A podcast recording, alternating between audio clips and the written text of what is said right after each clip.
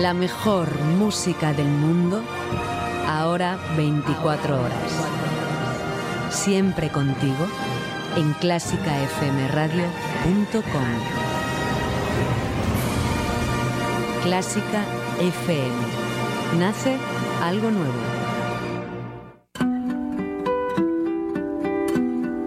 Clásica 2.0 Berta Herrero.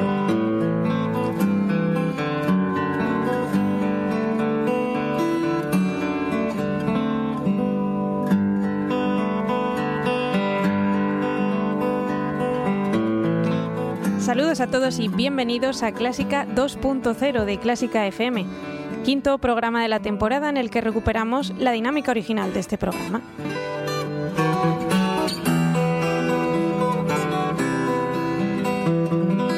Escuchar versiones actuales de rock y jazz sobre piezas de música clásica, escuchando primero la versión original de la pieza y después la elegida para esta ocasión. Si quieres contactar con el programa, puedes hacerlo a través del correo electrónico clásica 2.0 arroba clásicafmradio.com.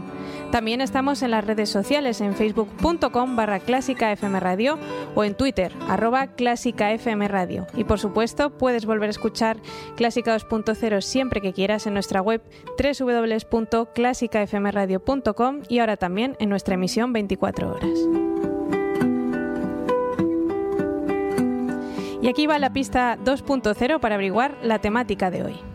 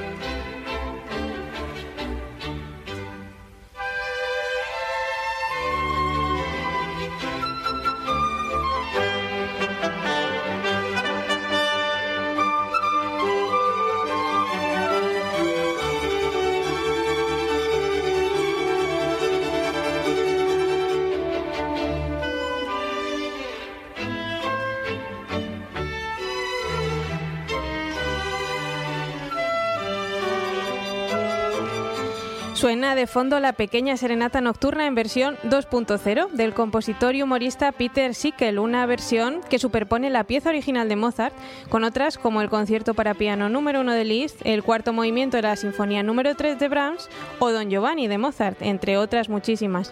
Y es que esta pieza es la que nos introduce en la temática de Clásica 2.0 de hoy, dedicado a las versiones en otros géneros de piezas de música de cámara, las compuestas para grupos reducidos de instrumentos, llamadas por la localización donde originalmente se interpretaba esta música, en las habitaciones o cámaras. Una hora llena de música que espero que disfrutéis. Clásica 2.0. Berta Herrero. Quinto ciclo Grandes Conciertos, Torrelodones. Disfruta del gran pianista Jorge Luis Prats, ganador del prestigioso concurso Marguerite Loncibó, este sábado 10 de febrero a las 8 de la tarde en el Teatro Boulevard de Torrelodones, Madrid. En el programa, selección de piezas de la suite Iberia de Albeniz y obras de tres compositores cubanos, Lecuona, Cervantes y Guerrero. Organiza Ayuntamiento de Torrelodones, entradas en tiquetea.com y taquillas del teatro. Un equipo de 12 personas, 24 horas de emisión diaria ininterrumpida, un nuevo podcast diario gratuito en nuestra web y todas las ganas del mundo para hacerlo bien. Pero nos falta tu ayuda. Hazte mecenas hoy y por tan solo 5 euros mensuales puedes ayudar a que Clásica FM siga siendo posible. Además, participarás en el sorteo mensual del pack CFM, un CD, una entrada doble a un concierto y una invitación a la cena fin de temporada de Clásica FM. Hazte mecenas hoy. Te necesitamos. Clásica 2.0. Berta Herrero. Dentro de la música de cámara existen diversas agrupaciones. Vamos a empezar con la agrupación que para mí es el sumum de las agrupaciones en la música de cámara, el cuarteto de cuerda. El cuarteto emperador de Haydn fue fruto de los años posteriores a sus visitas a Londres entre 1791 y 1795, donde estuvo expuesto a un nuevo género emergente, el himno nacional. De vuelta a Viena, Haydn mencionó al barón von Swieten, amigo y mecenas de muchos compositores de la época, que estaría bien tener algo para estimular el reclutamiento militar Así es como Haydn compuso el himno del emperador, que meses después convirtió en pieza central de uno de sus cuartetos más brillantes. Su segundo movimiento es un conjunto de variaciones sobre el tema del himno, de ahí el nombre del cuarteto emperador. Haydn deja la melodía inalterada cambiando solamente el acompañamiento a medida que va pasando por cada instrumento.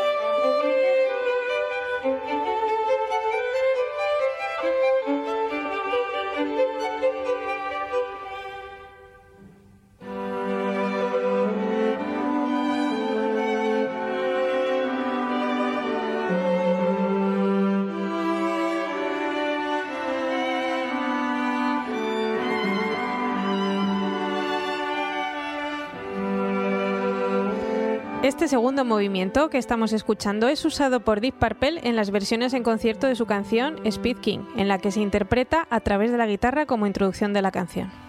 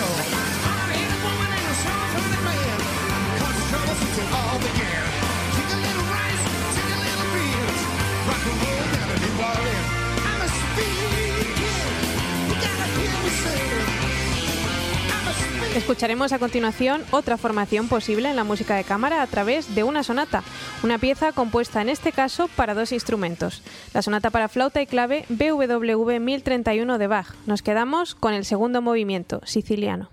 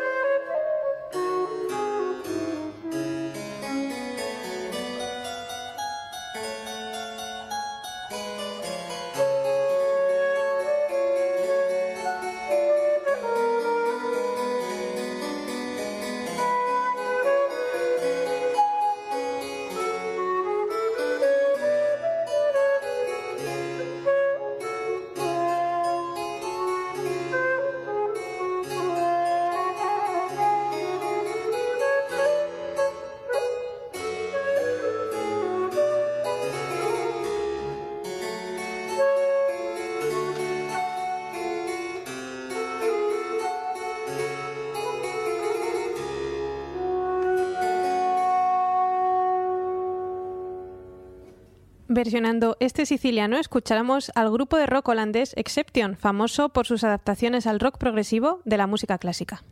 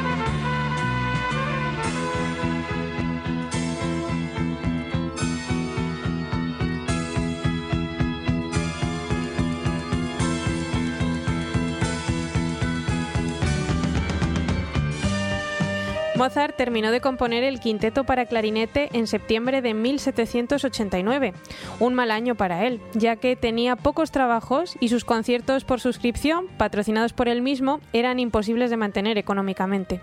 Su salud tampoco era buena y además su esposa, Constance, que padecía una enfermedad crónica, estaba embarazada de su quinta hija, que moriría al nacer. De este año infeliz nace este maravilloso quinteto para clarinete, en el que se puede escuchar reflejado en algunas partes este estado de desesperación pero revestido todo de una tonalidad radiante, la mayor. El quinteto se estrenó en diciembre de ese año, según la costumbre antigua, intercalando sus movimientos entre secciones de otra obra. En este caso fue Il Natale de Apolo, una cantata de Vincenzo Rigini, a quien Mozart llamó monstruo ladrón algunos años antes por supuestos plagios. Anton Stadler fue el clarinetista y el propio Mozart probablemente tocó la parte de la viola. Nos quedamos escuchando su cuarto movimiento.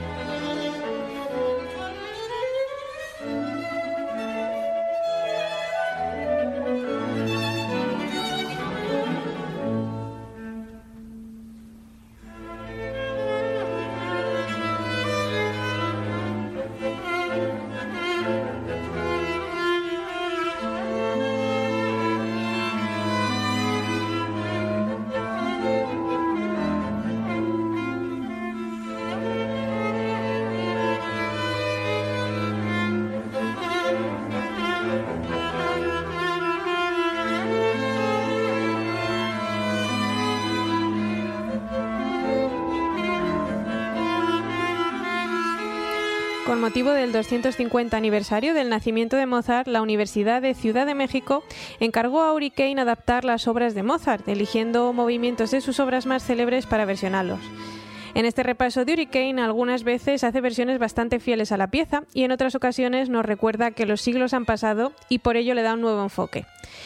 El disco titulado Hurricane Plays Mozart está interpretado por un ensemble de piano, trompeta, clarinete, violín, guitarra, bajo, batería y cuenta también con la participación de un DJ. Escuchamos ahora su versión de este cuarto movimiento del quinteto para clarinete de Mozart.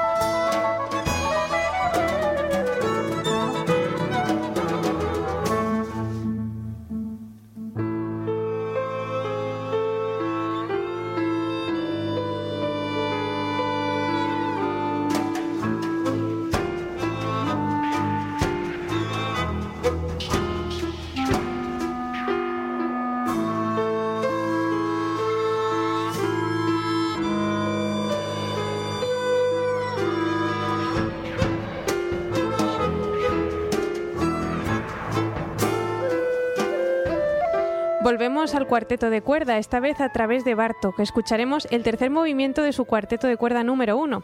Su proceso de composición fue relativamente largo, comenzando en 1907 y finalizándolo dos años después.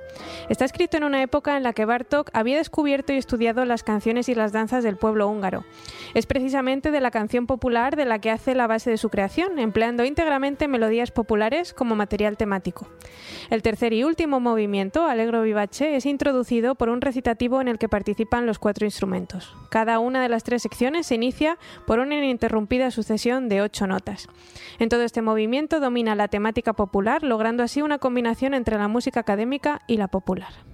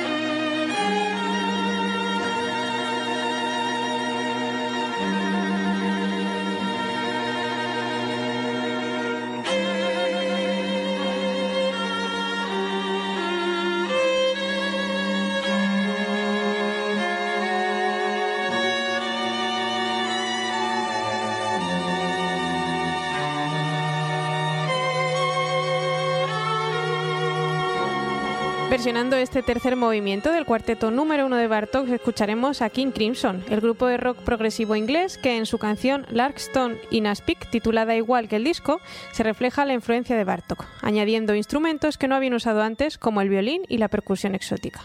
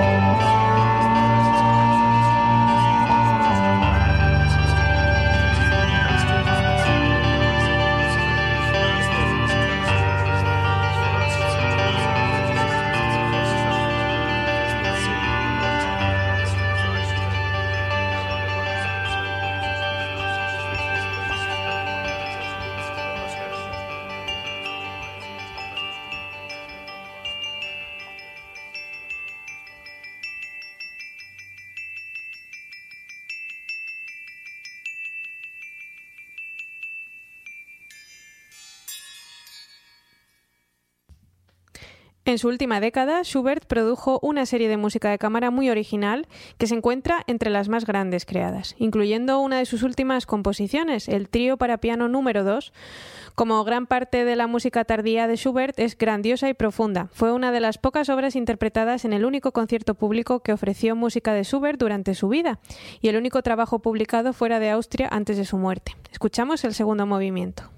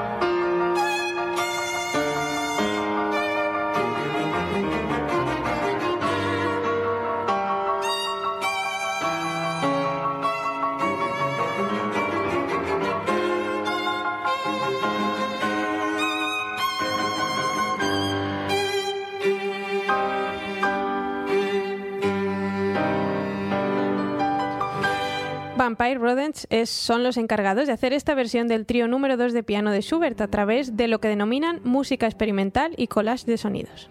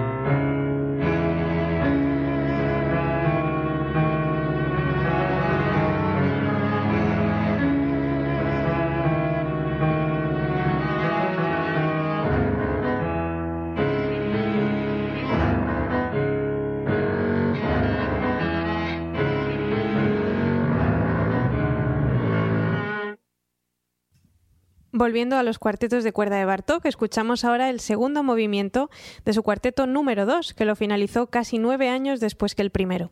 Bartók sigue utilizando la melodía popular, ahora transformando esta sin ser una transcripción literal. En el segundo movimiento, el ritmo y el virtuosismo adquieren gran importancia y se pueden oír influencias de la música que grabó el propio compositor en uno de sus viajes al norte de África.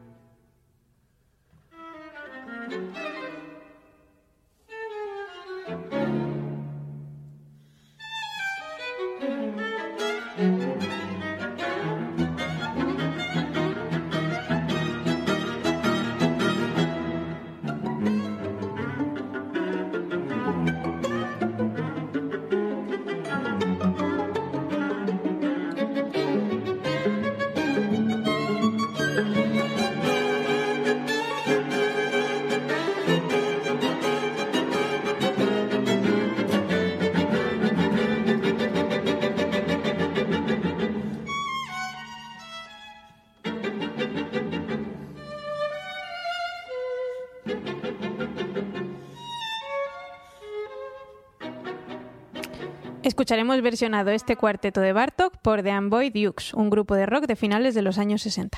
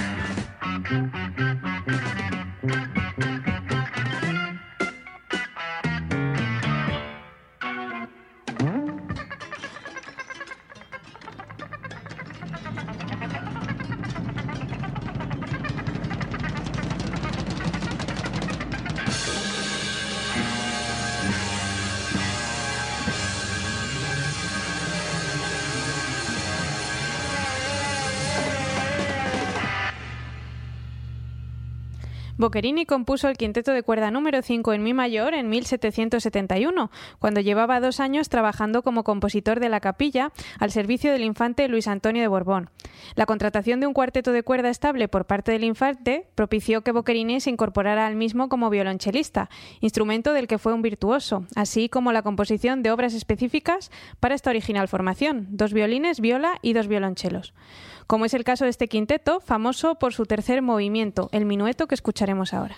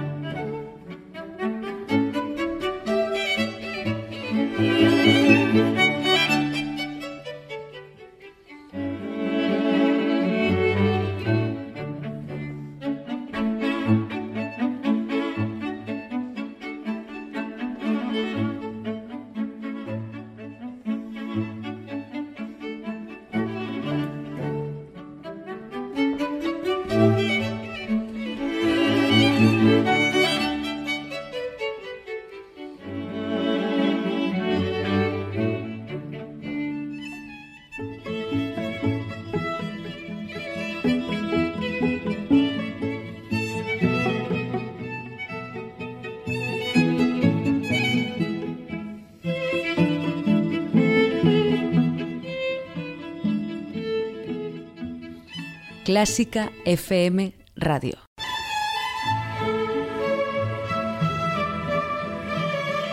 Spinal Tap introduce a modo de interludio instrumental el minueto de estilo clásico que acabamos de escuchar en una canción de heavy metal, algo que suena incongruente, al igual que los acordes que acompañan a la melodía sacada del minueto que aquí suena en la guitarra.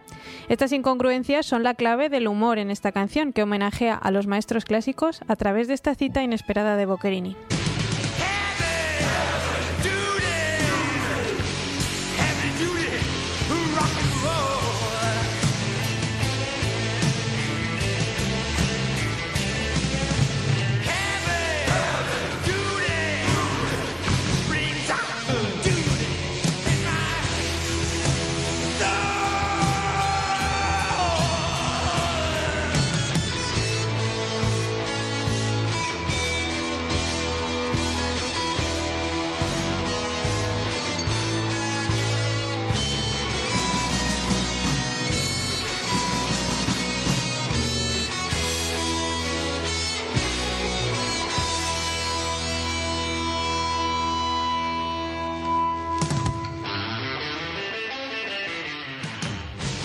Nos despedimos de este Clásica 2.0 dedicado a las versiones de música de cámara con Jethro Tull, que se versiona a sí mismo a través de un cuarteto de cuerda en su canción Loco.